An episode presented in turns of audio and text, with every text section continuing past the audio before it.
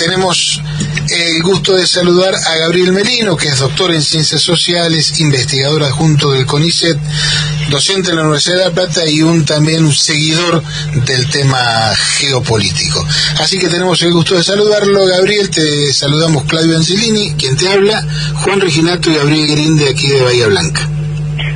¿Qué tal? ¿Cómo están? Un gusto estar con ustedes, como siempre. ¿Qué tal, Gabriel? ¿Cómo te va? Eh, Green te saluda. Eh, eh, Gabriel, hace poquito ocurrió una reunión de los BRICS en el que se invitó especialmente a la Argentina, entre otros países, y hay una un, una, un intento o algo que se está caminando con bastante este, firmeza de la incorporación de Argentina al grupo de países que integran el, los BRICS. Eh, los BRICS. Eh, ¿Nos podrías introducir un poquito en el tema de qué son los BRICS y cuál sería la importancia de que Argentina ingrese? Sí, claro. Mira, los BRICS en realidad, cuando surge ese acrónimo que quiere decir Brasil, Rusia, India, China y después se incorpora Sudáfrica, en realidad ese acrónimo viene de, de un CEO de Goldman Sachs, de una gran banca de inversión, y es propio de una época, ¿no? de fines de los 90, principios de 2000, donde estaba el auge del capitalismo financiero global, de la globalización neoliberal, y eran mercados emergentes, ¿no? Eran, bueno, estos países semiperiféricos, con grandes plataformas industriales, eh, y donde las empresas del norte global encontraban salarios más bajos eh, y podían aumentar su competitividad, su tasa de ganancia.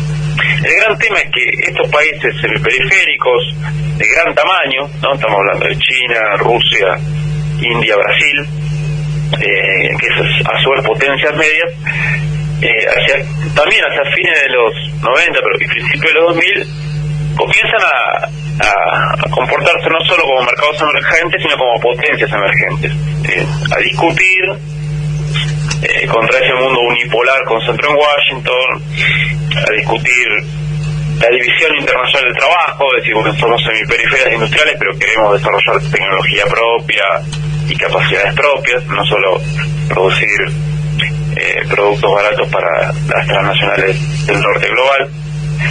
Eh, queremos discutir o, no aceptamos ciertas recetas del norte global y particularmente las recetas neoliberales, eh, que implican mm. pérdida de autonomía relativa, pérdida de capacidades estatales, proceso de, mantener altos niveles de, pobreza y una situación de periferialización. Entonces empiezan a, discutir sobre el mundo. Es parte de esta transición geopolítica. En 2006 empiezan a armar este grupo los BRICS, pero sobre todo en 2009, y esto es sintomático, es post-crisis del 2008, es una vez que fue la gran crisis bisagra, que golpeó Occidente y empezó a marcar ciertos límites con esa, esa globalización financiera neoliberal, ese capitalismo financiero, con comando en, en, Londres y en, Wall Street.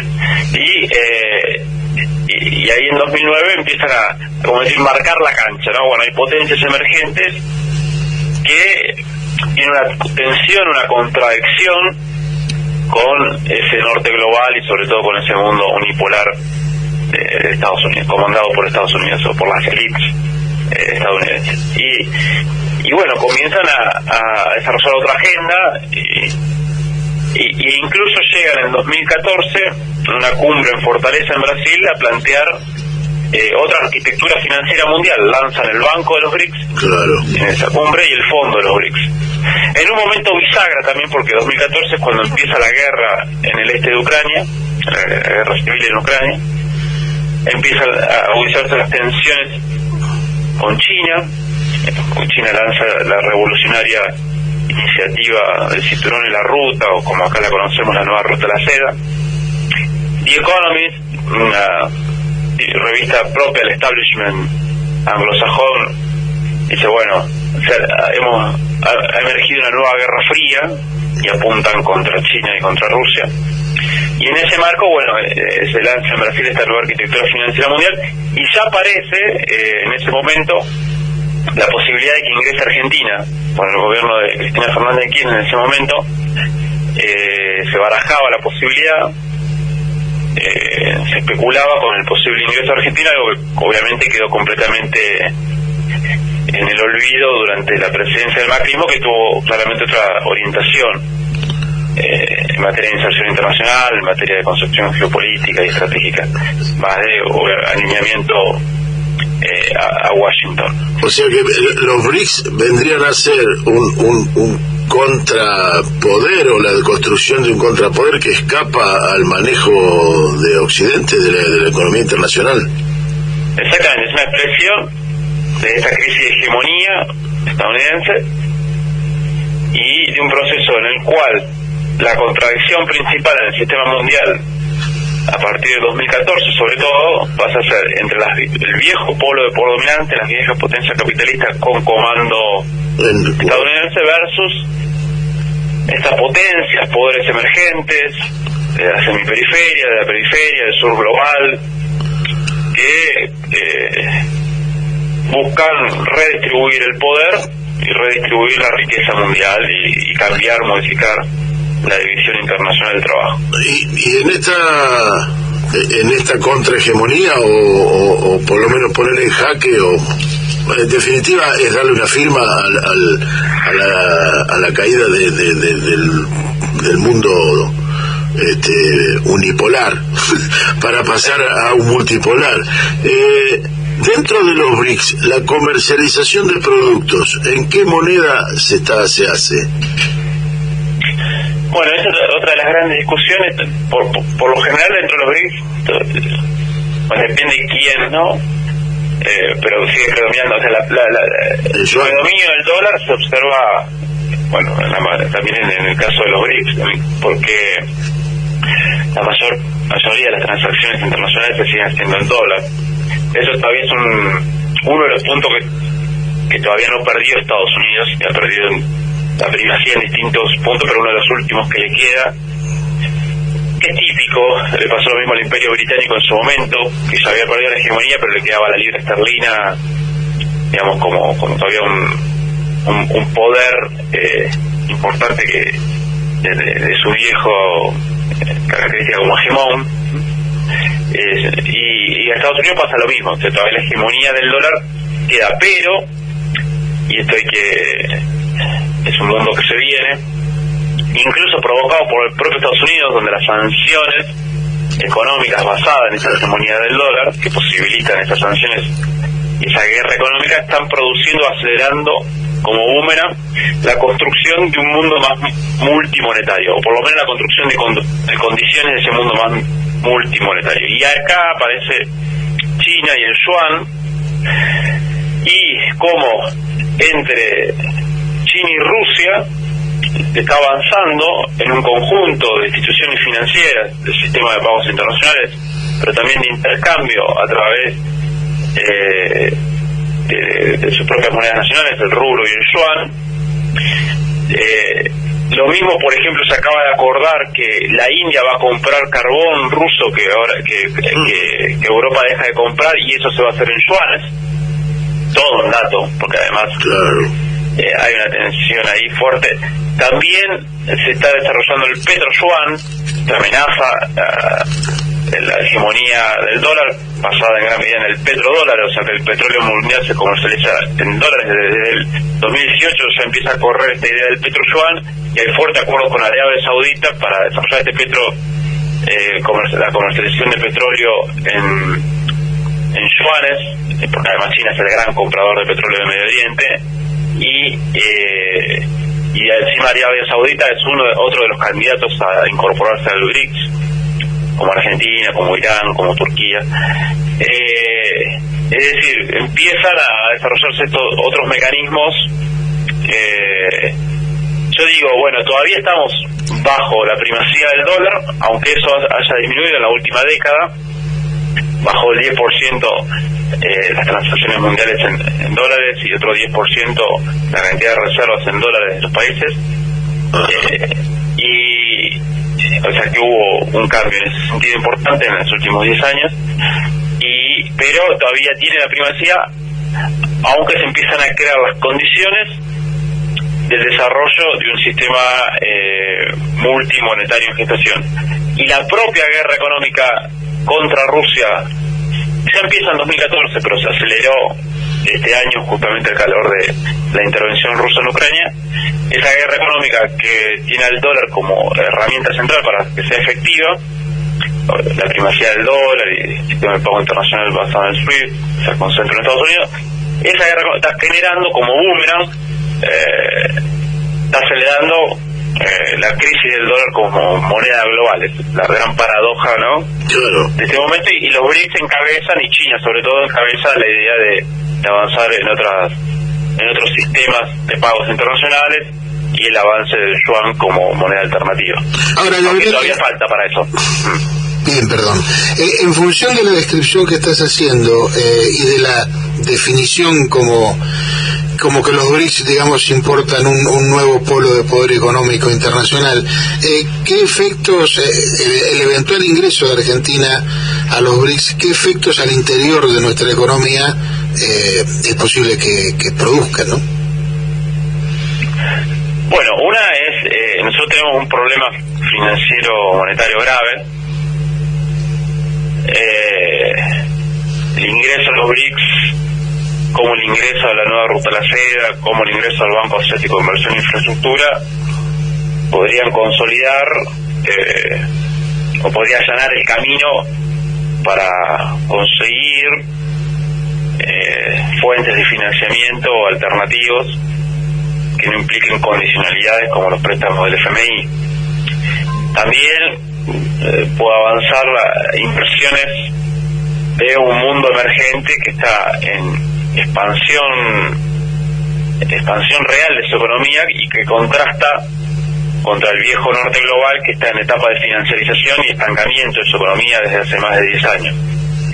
Y que las inversiones que vienen de ese norte global son más que nada financieras o cuentagotas en los sectores productivos reales mientras que vienen de eh, este mundo emergente y particularmente de China en una situación de hiperexpansión de su economía real, apuntan al sector infraestructura, apuntan al sector, a los sectores reales de la economía.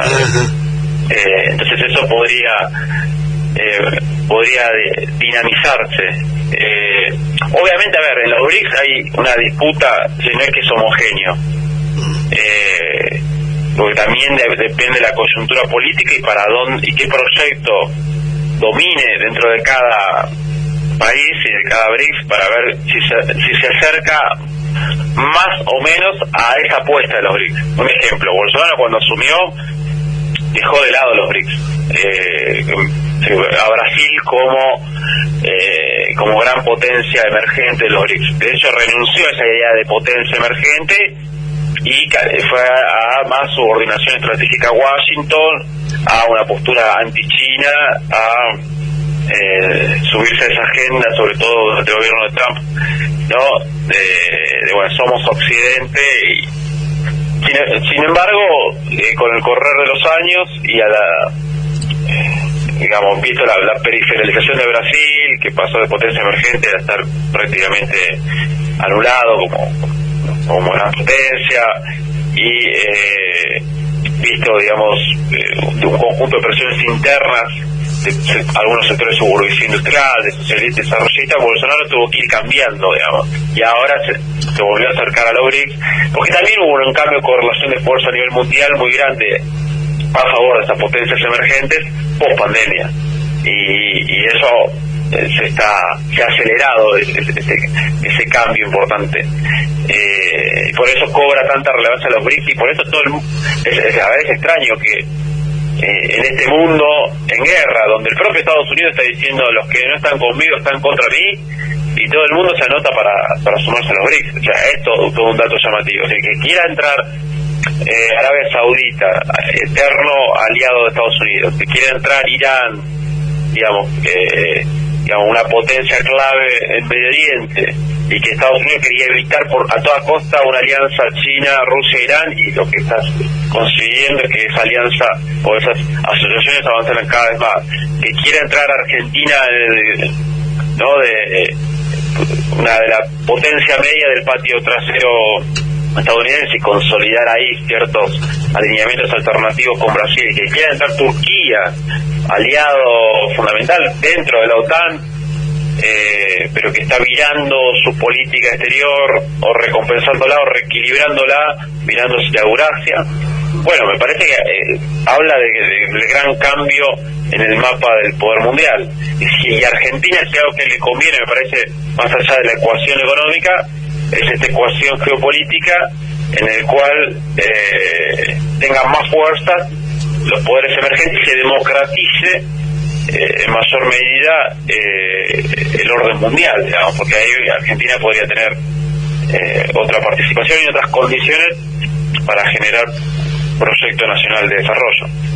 Claro, esto que está diciendo Gabriel demuestra que en definitiva la, la política económica nunca es insípida, incolora e inolora, sino que está atravesada por el posicionamiento político que cada país se da, ¿no es cierto? Exactamente. Es lo mismo que, no sé, por ejemplo, los préstamos del FMI o que haya una nueva arquitectura financiera mundial. Eso es clave, porque el FMI es un instrumento eh, dentro de una geopolítica. En este caso, es una vieja institución dominada por Estados Unidos, que, que, fue por parte de la arquitectura del orden mundial construido por, en la posguerra con hegemonía estadounidense. Eh, por eso la Argentina no se incorporó al FMI hasta que no se produjo el golpe de Estado del 55, eh, porque justamente eh, se veía como parte, justamente, un brazo económico o financiero de un, eh, una estrategia de poder del norte de, Washington y de Wall Street. Eh, y por eso, por lo general, cuando se aceptó, eh, cuando se acepta un crédito y un programa con el FMI, también se está aceptando un conjunto de condicionamientos eh, estratégicos, geoestratégicos, geopolíticos. Eh, romper eso, o, salirse de ese, esquema que pueden ser negativos para los proyectos nacionales, regionales de desarrollo, eh, bueno, es, posible en un marco de un mundo más multipolar y que haya otras alternativas de financiamiento, de inversión, de comercialización. Es un poco lo que se está está gestando, me parece, y que, los BRICS es, parte de eso. El, Banco Asiático de, Desarrollo e Inversiones, creo que se llama. El, inversión e infraestructura. Inversión e infraestructura, me faltaba algo. El, eh, ¿Tiene una organización que se podría decir parecida a la del Fondo Monetario? A ver, eh, es distinto, obviamente tiene una impronta china, ¿no? Claro. la impronta de, de Beijing.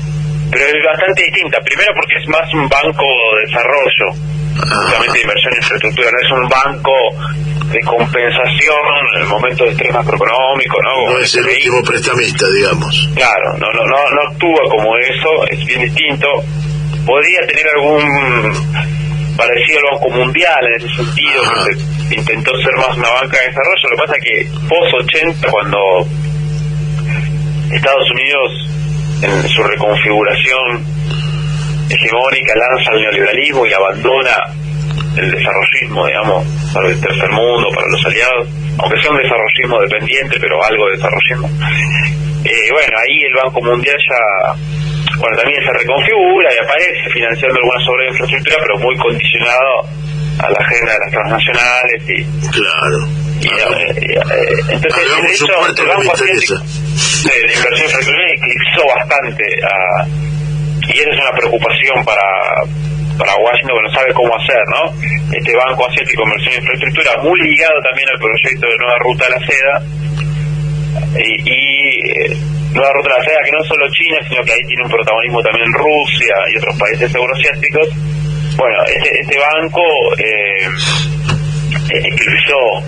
y aparece como el gran banco, la, gran institución eh, que financia infraestructura a nivel mundial. Eh, entonces, bueno, están desesperados en el G7, ahora lanzaron iniciativas para invertir en el sur, pero que después no tienen capacidad de, concretarlas, a ver si pueden contrarrestar eh, esto. Eh, por otro lado, su estructura es más democrática que el FMI, digamos, la estructura del Banco Asiático de Inversión en, Infraestructura.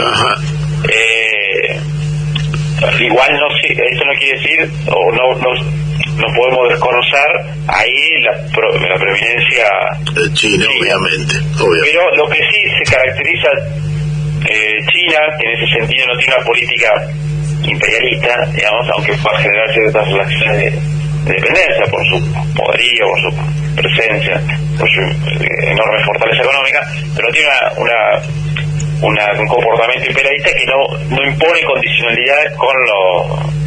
O sea, bueno, vos querés hacer un tren, hacer un tren, pagar de esta manera, bueno, eh, hacemos así, hacemos ya, te compras tanto en China, ahí depende también tu capacidad de negociación, a ver cuánto haces acá, cuánto no, pero no te impone condicionalidades políticas, estratégicas, o, más al estilo FMI. En ese sentido, China es bastante inteligente en ese sentido porque es mucho más seductor en el sur global, está acostumbrado, digamos, a, a que le impongan un conjunto de condicionalidades, etcétera eh, bueno, China no lo hace. Entonces, bueno, eh, y ahí tiene una enorme capacidad para, para avanzar y, y genera otra otra forma de, construcción de, poder y liderazgo mundial.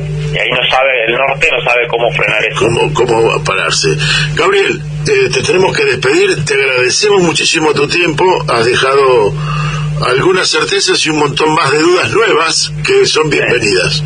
Eh, volveremos a molestarte cuando cristalicen estas dudas. Bueno, perfecto, dale. Un abrazo. Un gran abrazo y un gusto. Muchísimas gracias.